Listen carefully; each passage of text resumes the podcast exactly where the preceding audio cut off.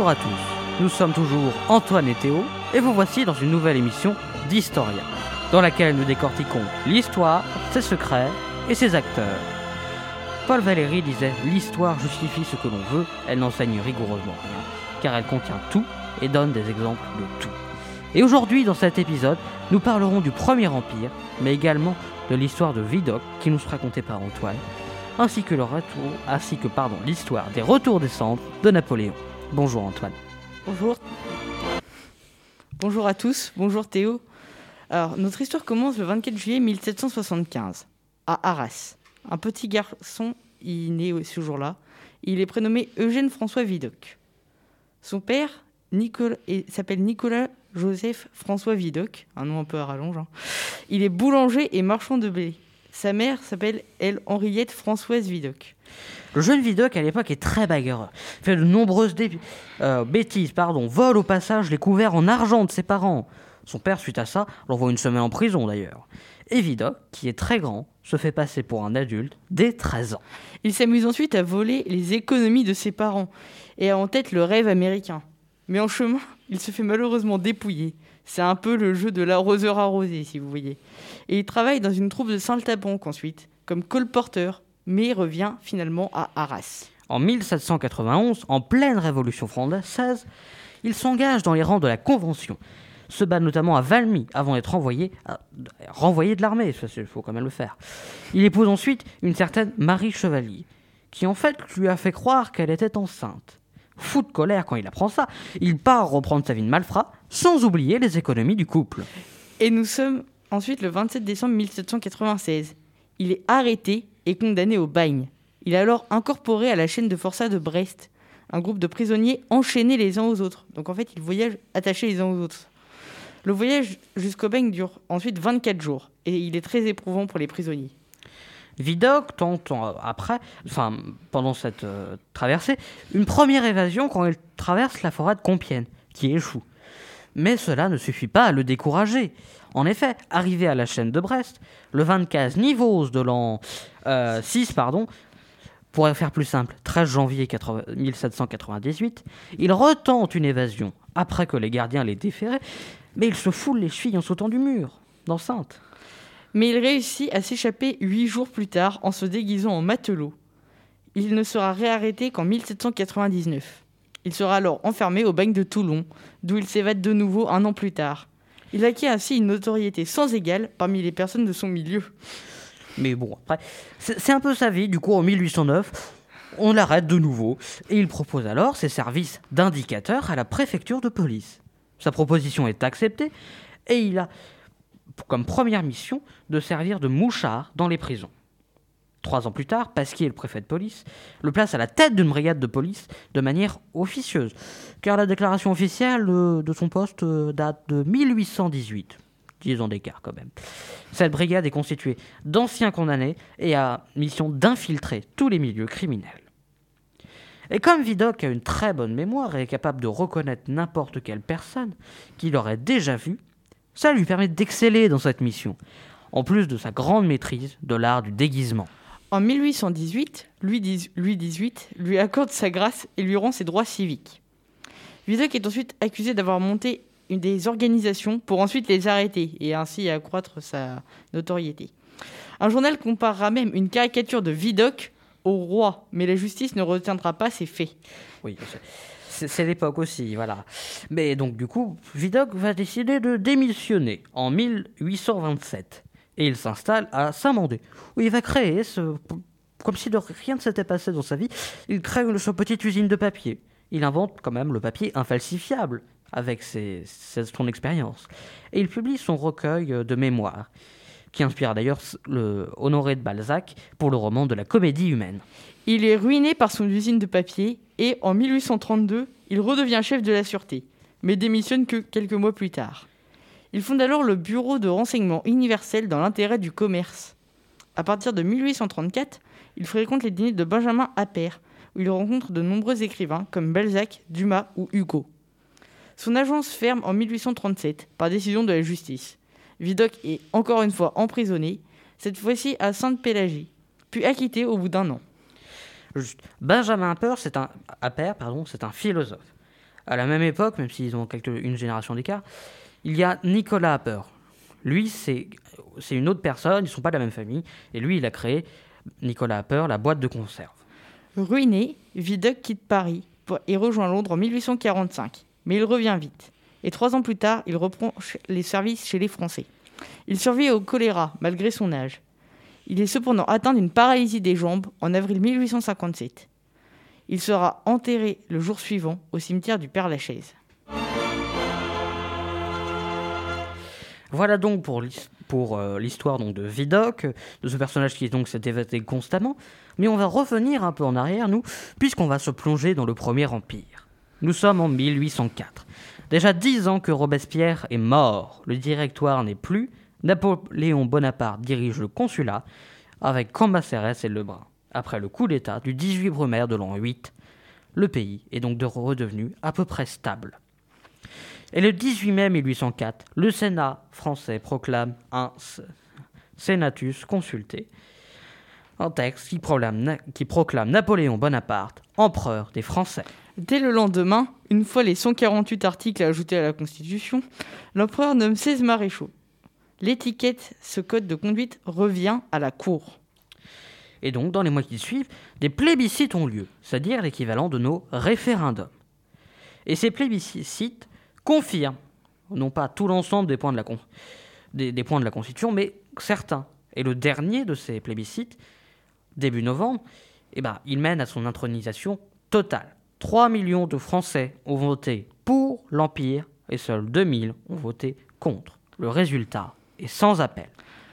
Après, selon les données, il y avait environ 30 millions de personnes. Il ne faut pas oublier que 1. les femmes ne votent pas, et que 2. suite à la Révolution, il n'y a plus que les riches qui ont le droit de voter. Et étant donné qu'il faut payer pour voter quand même, enfin... Ça va avec l'époque aussi et la Révolution, ce sont les restes de la Révolution. Mais euh, du coup, ça nous amène au 2 décembre 1804, à Paris, dans la majestueuse cathédrale Notre-Dame de Paris. Et il y a tout le beau monde, tous les frères de Napoléon, les maréchaux, les aristocrates et le pape Pie VII.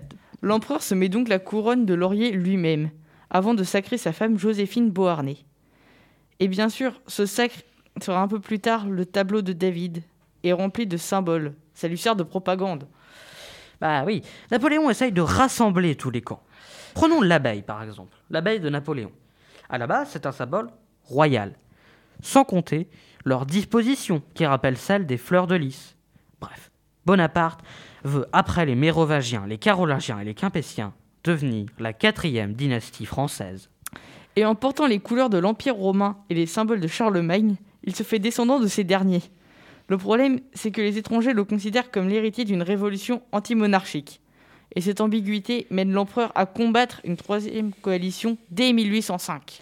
Alors, ces alliances militaires et ces victoires militaires ont déjà permis à Napoléon Bonaparte de battre les deux premières coalitions euh, durant le consulat.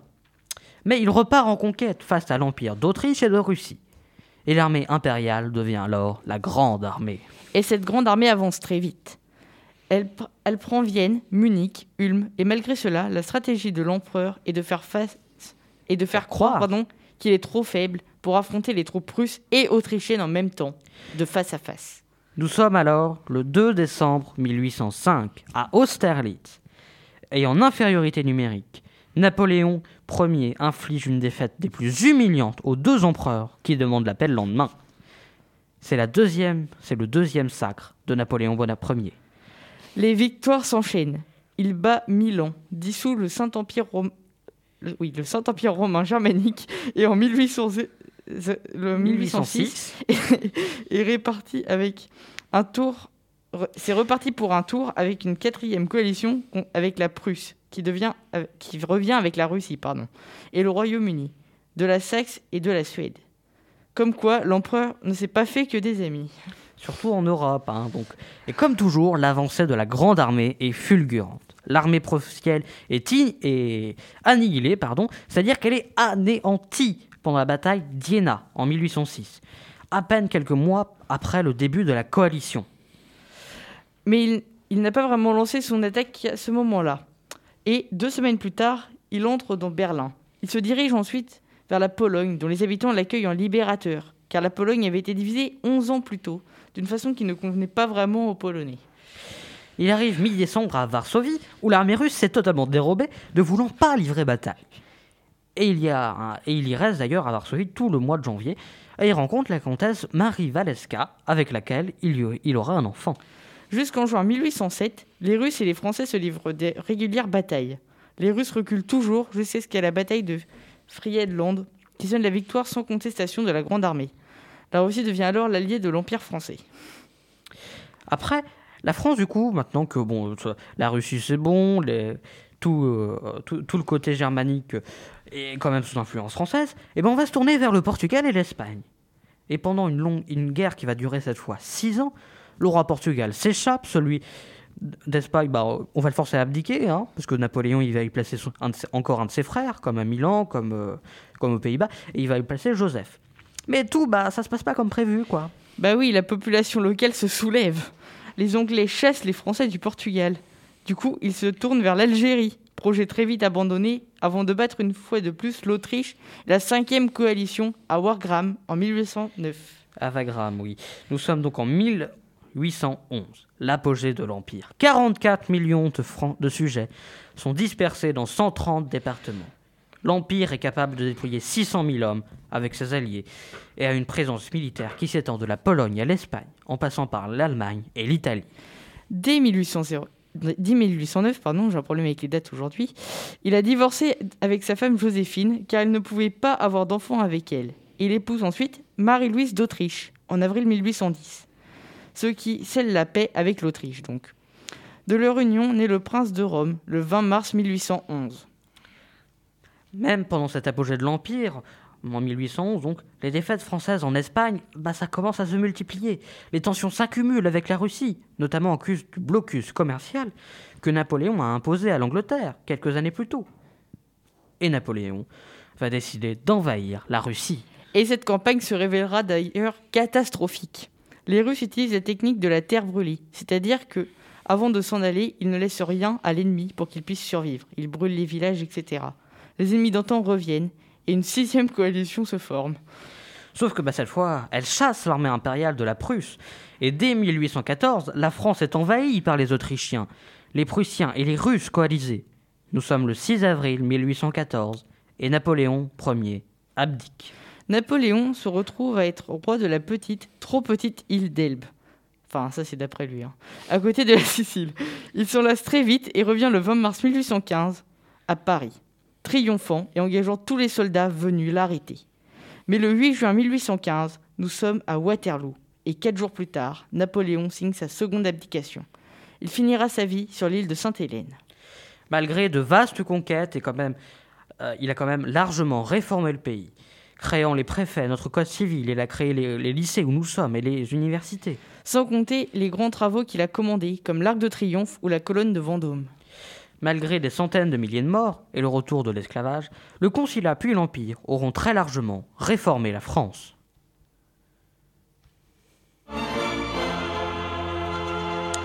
On va faire un bond dans le temps à présent. L'empereur est mort le 5 mai 1821, sur l'île de Sainte-Hélène donc. Et depuis cette date, plusieurs généraux, comme Bertrand, voulurent rapatrier la dépouille de Napoléon. Essayant de convaincre les autorités britanniques. Puis Louis XVIII. Avant d'essayer encore de faire une pétition à l'Assemblée nationale. Et puis la révolution des Trois Glorieuses passe. Une nouvelle pétition est refoulée quand Adolphe Thiers, président du Conseil, enfin Premier ministre, de Louis-Philippe, le roi, et donc le roi va se laisser convaincre par le retour de Napoléon. Et une fois que le gouvernement britannique a donné son accord, un projet est présenté à la Chambre des députés. Cette assemblée n'est plus la même, et le ministre de l'Intérieur, qui fait la demande au Parlement, peine à faire son discours, tant les applaudissements fusent. Et à partir du moment où on débloqua près d'un million de, francs, il me semble, pour le transfert et le tombeau de Napoléon, il eut des remarques qui allaient dans tous les sens, certains ne voulant pas de transfert, mais beaucoup veulent en garder quand même un peu pour eux. Les habitants de Saint-Denis, par exemple, veulent que l'empereur eh ben, il soit enterré dans la basilique de Saint-Denis auprès de, des rois français, alors que bah, le choix, normalement, du tombeau s'est arrêté aux Invalides. Une fois les contestations quelque peu calmées, les débats clos et les budgets votés, on amarra la frégate de la Belle Poule. Nous sommes le 7 juillet 1840 et à 7 heures du soir, C'est à 7 heures du soir pardon, que la frégate et la corvette, la favorite, quittent le port de Toulon. Juste. La frégate, c'est donc le bateau qui va servir de transport pour la dépouille. Et la corvette, c'est plutôt une escorte militaire. Et donc, l'expédition, au passage, est donc commandée par l'un des fils de Louis-Philippe, le prince de Joinville. Le voyage dura 93 jours. Et comme la majorité de l'équipage était assez jeune, le voyage se transforma vite en voyage touristique. Le jeune prince s'arrêta plusieurs jours à, à Cadix, à Madère, à Tenerife ou au Brésil, où il eut 15 jours de bal et de fêtes. Et tout ce petit monde, bah, il arrive le 8 octobre à l'île de Saint-Hélène. Une autre corvette est d'ailleurs revenue les trouver. C'est une corvette qui fut d'ailleurs euh, est symbolique vu qu'elle fut euh, l'objet d'une tentative d'évasion de Napoléon. Mais cette corvette n'apporte pas des bonnes nouvelles. Le comportement agressif de Thiers envers l'Égypte menace les relations avec l'Angleterre et on commence fortement à, à craindre pardon, pour le voyage retour. Après une entrevue avec le gouverneur de l'île et une exhumation prévue la semaine suivante, l'expédition se dirigea vers la dernière habitation de Napoléon, Longwood, maison qui est maintenant bien délabrée. qui était à l'époque délabré. Mais nous sommes le 14 octobre. Il est minuit. L'expédition est revenue dans la petite vallée où se trouve la tombe. Les Anglais firent de gros efforts. À la lueur des torches, enlevèrent les trois dalles au-dessus du cercueil. Puis il fallut dessouder le cercueil de plomb et puis celui de zinc. Et vu qu'il y avait plein de cercueils soudés, l'air ne passait pas vraiment, ce qui a permis que les restes de l'empereur soient plutôt en bon état de conservation. Une fois la bière refermée, c'est près de 1200 kilos qui sont hissés par 43 artilleurs sur le char funéraire. Et à 3 heures de l'après-midi, sous une pluie battante, le cortège s'avance en direction de la Belle Poule. Et à 6 heures, le cercueil est déposé dans l'entrepont où avait été aménagée une petite chapelle impériale. Et le 18 octobre, au petit matin, l'escorte se remit en route vers la France, en toute crainte et donc en toute vitesse d'être attaquée. Soit trop lente ou ne bénéficiant pas du même statut diplomatique, on ne sait pas vraiment, mais la favorite, du coup, quitte la belle poule euh, et s'éloigne pour, ne, que, que- pour que la belle poule garde son statut diplomatique. Entre-temps, Thiers avait dû démissionner. Le gouvernement était inquiet. Le futur Napoléon III avait déjà tenté un coup d'État et la date de la cérémonie fut arrêtée. Que les préparatifs soient prêts ou non, quel que le temps qu'il fasse, la cérémonie aura lieu le 15 décembre. Déclara le ministre de l'Intérieur quelque peu agacé par les événements. Et le 30 novembre, la belle poule entra dans la rade de Cherbourg et les restes de Napoléon furent transférés plus tard sur la Normandie, un bateau à vapeur, et de bateau en bateau, il remonta la Seine. Les préparatifs étaient en pagaille. On finissait nombre de choses la nuit précédant la, la cérémonie. Mais comme annoncé, la cérémonie se déroula, même par un froid de moins 10 degrés. Et la foule était nombreuse, les fenêtres pleines. Le respect comme la curiosité l'emportaient sur le froid et les tensions politiques. Avec cette cérémonie militaire, il y avait aussi la grande armée, les anciens soldats et les officiers, qui donnaient l'impression d'une dernière revue militaire de l'empereur. Mais aux invalides, ce fut un peu plus chaotique. En effet, le prince de Joinville devait faire un discours, mais personne ne l'avait prévenu. Sans parler des députés qui, se, comportent, qui se sont comportés comme des enfants, vu qu'ils ont été dû, euh, irrespectueux, ils ont dû être grondés. Mais maintenant, le mythe napoléonien est appuyé, se trouve, et il se trouve sur les bords de la Seine, au milieu de ce peuple qu'il a tant aimé, selon les mots de l'empereur. Et malgré cette grande cérémonie, ce n'est que peu d'influence politique à l'époque, bien qu'aujourd'hui, la légende perdure et que Napoléon est le deuxième personnage qui fait vendre le plus de livres après Jésus. Eh bien, merci de nous avoir écoutés. Vous nous retrouverez euh, non pas la semaine prochaine, mais dans deux semaines, pour un nouvel épisode et nos nouveaux acteurs de l'histoire. Et comme Napoléon le disait, les vraies conquêtes, les seules qui ne comptent, qui ne donnent aucun regret, sont celles qui sont faites sur l'ignorance. Allez, on vous laisse revenir tranquillement sur la bonne ligne temporelle. À très bientôt.